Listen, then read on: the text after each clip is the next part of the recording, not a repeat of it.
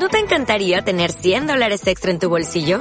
Haz que un experto bilingüe de TurboTax declare tus impuestos para el 31 de marzo y obtén 100 dólares de vuelta al instante. Porque no importa cuáles hayan sido tus logros del año pasado, TurboTax hace que cuenten. Obtén 100 dólares de vuelta y tus impuestos con 100% de precisión. Solo con Intuit TurboTax. Debes declarar para el 31 de marzo. Crédito solo aplicable al costo de la presentación federal con TurboTax Full Service. Oferta sujeta a cambios o cancelación en cualquier momento. Habremos escuchado lo de anda, deja de tonterías, hijo, tú lo que tienes que hacer es estudiar y sacarte una buena carrera, como medicina o derecho, que siempre, siempre da dinero. Bueno, pues sin embargo algunos jóvenes prefieren contestar aquello de, pero mamá, yo lo que quiero es ser artista, una decisión que puede acarrear todavía más de un conflicto familiar y es que las enseñanzas artísticas continúan despertando a día de hoy cierto recelo por parte de los progenitores. Por suerte, todavía muchos de ellos apuestan por convertirse en profesionales del sector, así que tenemos espectáculo para rato. Y si no, miren, miren. Eh, yo quiero dedicarme al mundo de la música, al mundo del espectáculo, porque... Porque... Porque... Porque... Porque... Porque... Sencillamente me hace feliz. Es lo que me llena y es mi gran pasión en la vida. Es mi sueño, es lo que me hace feliz y no me veo haciendo otra cosa. Es el alimento del alma. Me siento libre y puedo hacer lo que quiera. Realmente creo que es lo que soy y que no hay nada más que me haga más feliz que esto. Creo que el teatro es necesario y, y además es, es, mi sueño desde, desde que era niño. Me ayuda a crecer y a conocerme y a disfrutar de la vida. Son jóvenes que persiguen un mismo sueño, vivir de lo que más les gusta en los diferentes ámbitos del mundo de la cultura. Pero fuera la situación es complicada. La realidad no se esconde tras una máscara, sino que nos muestra su rostro más duro solo con un dato. Según un estudio elaborado por la Fundación Artistas e Intérpretes Sociedad de Gestión, casi el 73% de los actores y bailarines de España no pueden vivir de su trabajo. Y si hablamos de música, más de lo mismo. De manera que una parte importante para afrontar un futuro laboral es la formación. Pero, ¿Cómo está el nivel en nuestro país? Yo pienso que en nuestro país le falta darle cuerda al reloj a muchas cosas, entre ellas a la enseñanza y entre ellas a la enseñanza de las artes escénicas. Creo que a, a muchos centros y muchos, hay muchos sistemas que se les ha parado el reloj y que están pensando todavía en fórmulas del siglo pasado. Y pienso que, que, es esencial que un centro sea vivo y para que sea vivo la gente que trabaja en él y que explica y que transmite conocimientos tiene que ser gente en activo, tiene que ser gente que está haciendo lo que explica. Porque esto de los profesores titulares que hacen 20 años que están explicando una materia que ellos no ejercen, me parece lamentable y poco enriquecedor para el alumno. En este centro, los profesores de las diferentes materias están en activo y desarrollan un plan de estudios novedoso en España. Un cantante, bailarín o actor puede obtener una titulación universitaria. Solo existen referentes similares en Estados Unidos y LIPA en el Reino Unido, fundada en la década de los 90 por Paul McCartney y los productores de la serie Fama. Lo que pretendemos aquí es, es, juntar las disciplinas, un poco como la vida real, donde actores y músicos y técnicos uh, uh, y otros uh, involucrados en las artes escénicas pues se juntan para trabajar de forma con, o sea, conjunta. Te preparan para la vida real y tenemos muchas asignaturas que son muy necesarias de parte teórica, como puede ser producción, haciendo los presupuestos sobre un espectáculo, lo que sea, que en otras escuelas no te lo dan y no puedes, creo yo, en mi opinión, ser realmente autosuficiente. Y en la vida real es importante que un cantante, un actor o un bailarín no solo sea bueno en el arte que expresa, sino que también domine todo lo que rodea a este mundo, desde la producción a la gestión del propio espectáculo. Yo buscaba una escuela que me enseñara a producirme autosuficientemente y a posicionarme en el género musical que yo busco. En lo que a música se refiere, los centros de formación actuales ponen el énfasis en la interpretación. Aquí, además, trabajan para fomentar la creatividad de cada uno para crear su propio repertorio. Arnau Moreno y sus compañeros están en ello. Este joven compone, interpreta, toca varios instrumentos y ahora estudia creación y producción de música comercial.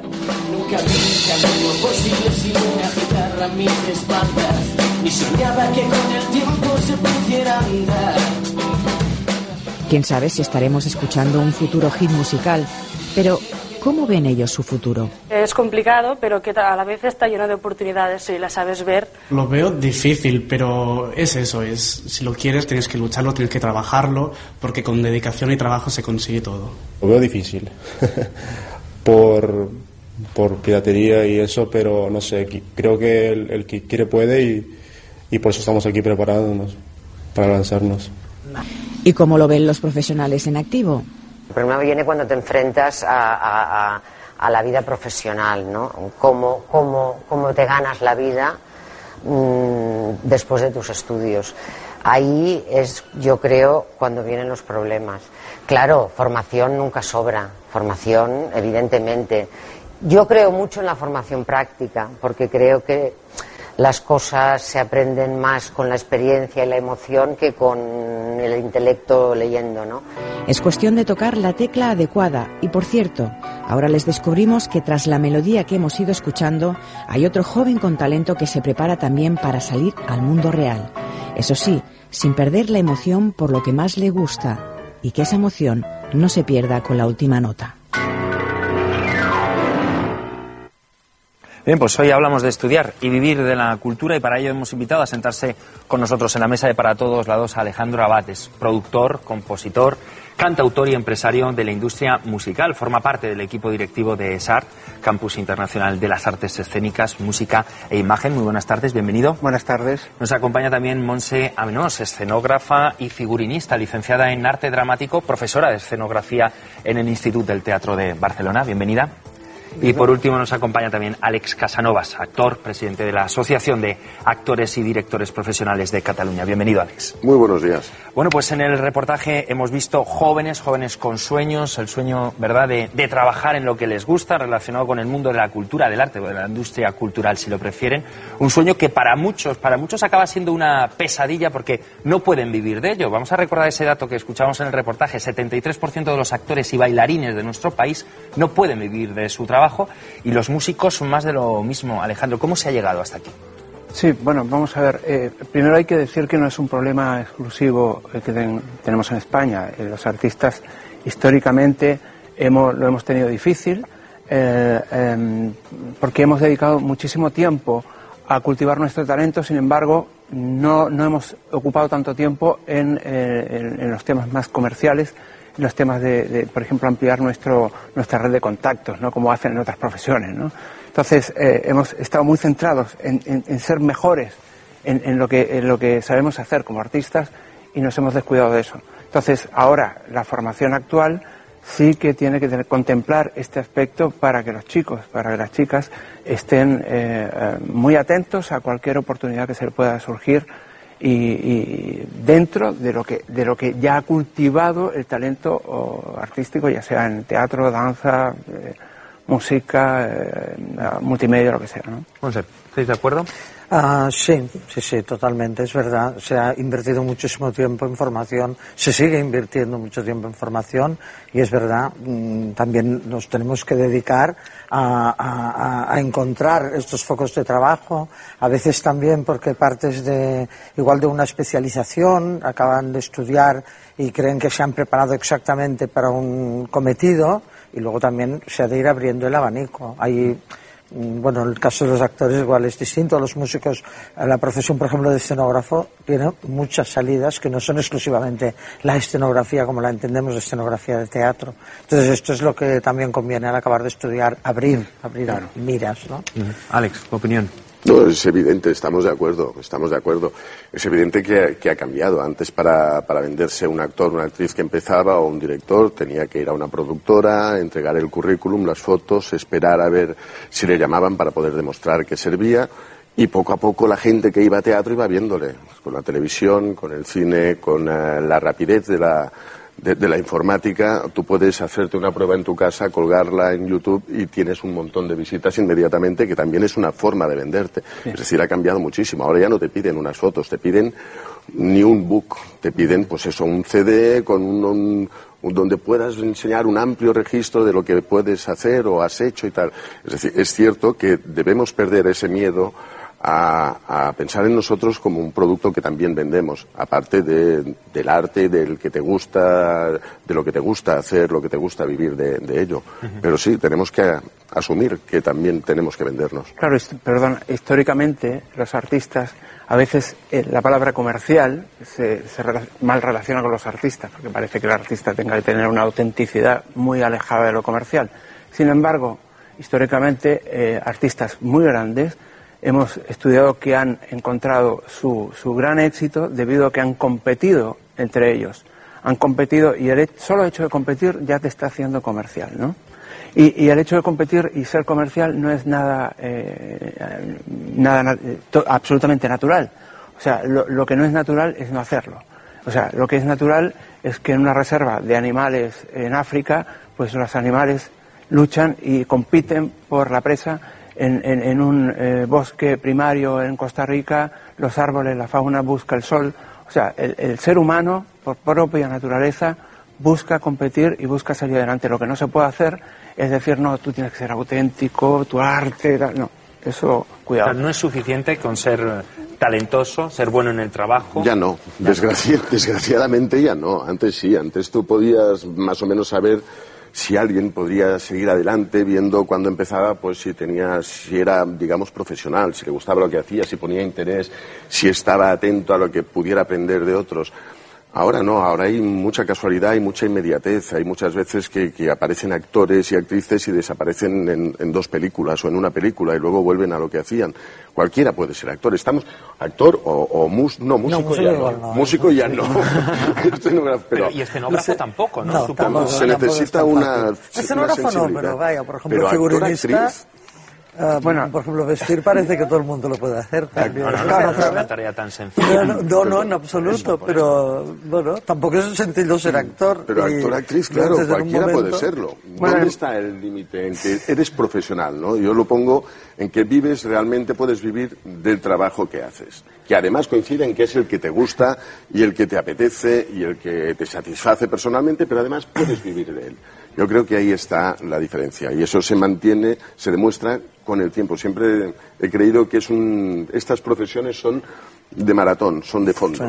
Muchas veces un, eh, está bien el ejemplo que estáis eh, exponiendo porque muchas veces un, un- un chico, un joven, dice yo soy compositor, ¿no? O sea, este ya se ha autocalificado compositor, ¿no? O sea, vale, eh, ¿qué es un compositor? ¿Qué es un creador? eh? No es lo mismo crear una canción que hacer un, por ejemplo, estamos hablando de música comercial, ¿eh? No es lo mismo que hacer una canción que hacer un hit. ¿eh? O sea, mucha gente puede hacer canciones porque tú mezclas tres acordes más una melodía y una letra, pues ya eres, ya has hecho una canción. Eso tampoco te hace ser compositor, hay que tener un poco de humildad. ¿eh? Pero eh, el compositor ya se puede considerar compositor cuando empieza a hacer hit. Hit quiere decir canciones que interesan a la audiencia. Interesan a la audiencia, a los fans, a la, bueno, interesan comercialmente. Entonces, eh, esa es la diferencia. ¿eh?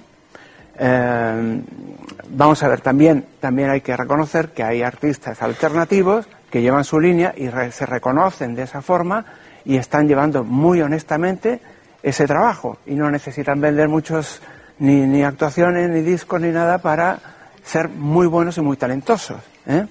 O sea que eh, son dos caminos distintos. Y en cuanto a la teoría, ¿se necesitaría más práctica en lugar de...? Mm, bueno, yo, por ejemplo, yo ah, so- soy docente en el Instituto del Teatro de Barcelona, soy profesional. He vivido de, de mi profesión de escenógrafa durante muchos años. Y, a ver, en- se suele hacer, o sea, hay una combinación de teoría y práctica bastante importante. ¿eh? Ah, constantemente se está debatiendo. Hace falta más teoría, hace falta más práctica. Ah, yo creo que en este momento está bastante equilibrado. Quizá vamos mm, cogiendo una tendencia de introducir más práctica cada, cada vez.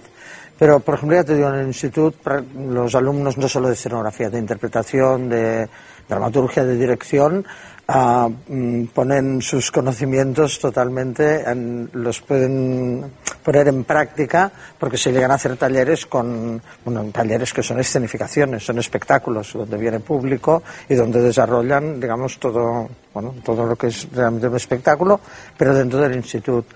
Ah, y la teórica también digo una cosa, es, es, importante. Es que, bueno, yo es que sí que apuesto por el talento. O sea, comercial, estupendo. Vamos a vendernos, fantástico. Muchos nos quieren comprar, mejor, pero si hay talento. No nos sabemos vender. Mucho mejor. No, yo creo que somos muy púdicos a la hora de vendernos. Yo creo que esto sí que es un tema, incluso quizá de nuestro país también. Sí, yo creo que no, que somos muy pudorosos.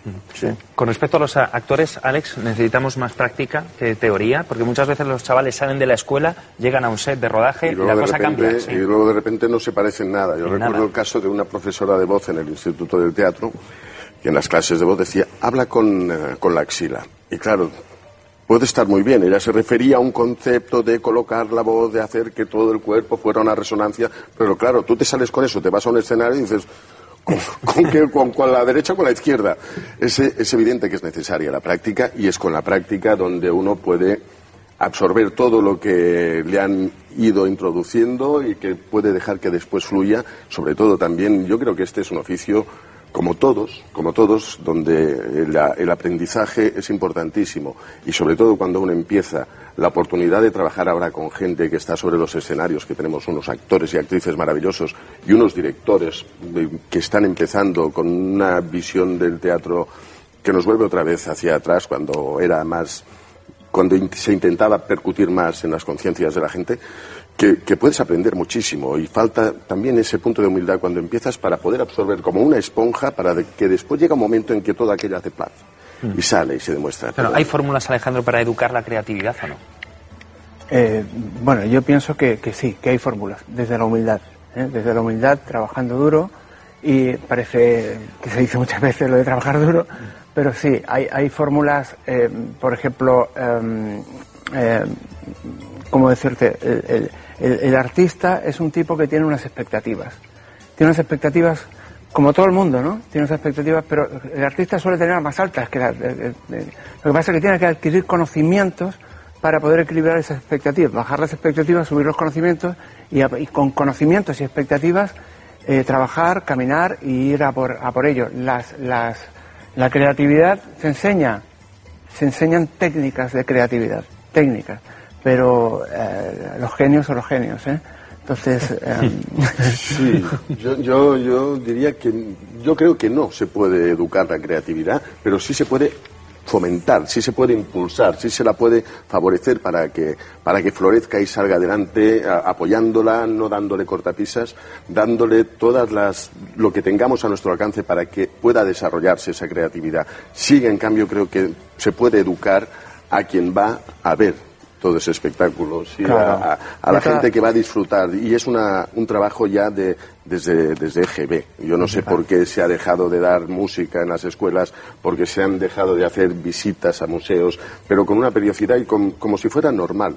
Porque es la manera de que entonces empiezas a tener un sentido crítico sobre lo que vas viendo.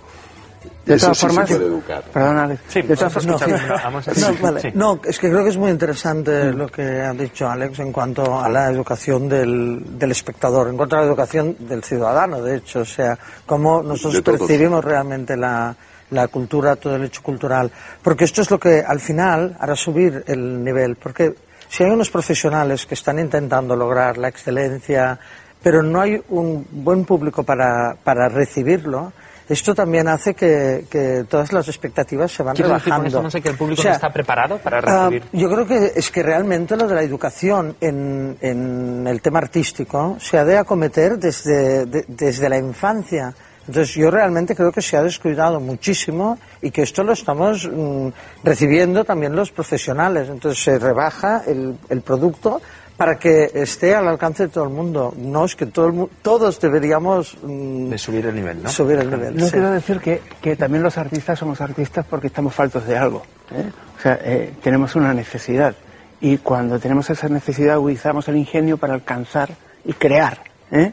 Eso no se puede enseñar, pero sí que se puede ayudar a quien tiene, está viviendo estas circunstancias para poderle guiar y canalizar su talento y poderlo llevar a que sea más visible, ¿no?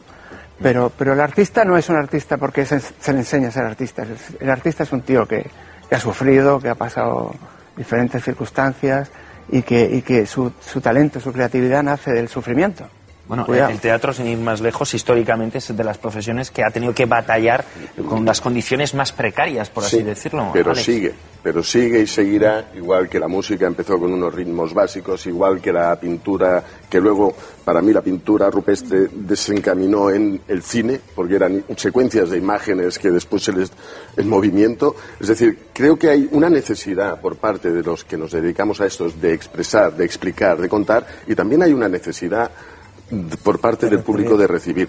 Y creo que una confusión que ocurre a veces es que se confunde, cuando se habla de cultura, pensamos, o se confunde con entretenimiento, con ocio. Y yo creo que va más allá. Es decir, la cultura debe ser una parte fundamental del estado de bienestar. Y si no le damos la importancia que se merece y solo decimos, bueno, sí, pobres, hay el 73% que no trabajan, pero bueno, como en todas las profesiones, sí, cierto. Pero en este caso creo que además es una cuestión de, de, de- de abrir, de abrir la, la mente de todos los que formamos esta sociedad. Nosotros porque necesitamos explicarlo y contarlo, y la gente porque necesita recibirlo, escucharlo y que le provoque o mal rollo o ganas de saber más o, o simplemente se emocione o se enfade. Pero eso es bueno. Sí, yo creo, perdona, ¿eh? Eh, a ver, quiero explicar una anécdota. Yo tengo eh, una casa en un pueblo muy bonito de, Barcelona- de Cataluña que se llama Bagur y eh, los miércoles de verano pues se ponen dos músicos a tocar canciones populares. Es curioso como eh, las personas de aquí tienen una percepción de aquellos músicos, pobrecitos, pobre, ¿no? Sin embargo, los ingleses, los holandeses y tal, cuando acaban de tocar, les van y le dan la mano y le dicen gracias por habernos hecho pasar un gran momento. Y no han tenido que pagar nada, es en la calle, es público. Es decir, la percepción del arte también se ha de valorar. ¿eh? Y, y cuando decimos valorar, es decir, cuando las personas están bajando una canción gratis, una película gratis, o están intentando hacer algo gratis, cuidado que eso también viene de vuelta. ¿eh? O sea que, que es importante valorar lo que hacemos los artistas y el artista también valorarse a sí mismo y hacerse valer. ¿Eh? Pero es que al final la cultura, o sea, que indudablemente también es entretenimiento, pero es que la cultura nos puede hacer muy felices, o sea, muy felices, no, no, no para distraernos, para, para, para aumentar nuestra felicidad. O sea, yo realmente creo que la cultura es absolutamente necesaria. O sea, es tan importante curarte cuando te has hecho daño como curar tu espíritu, curar tu, tu alma. O sea, mm, es, total- es imprescindible, vaya.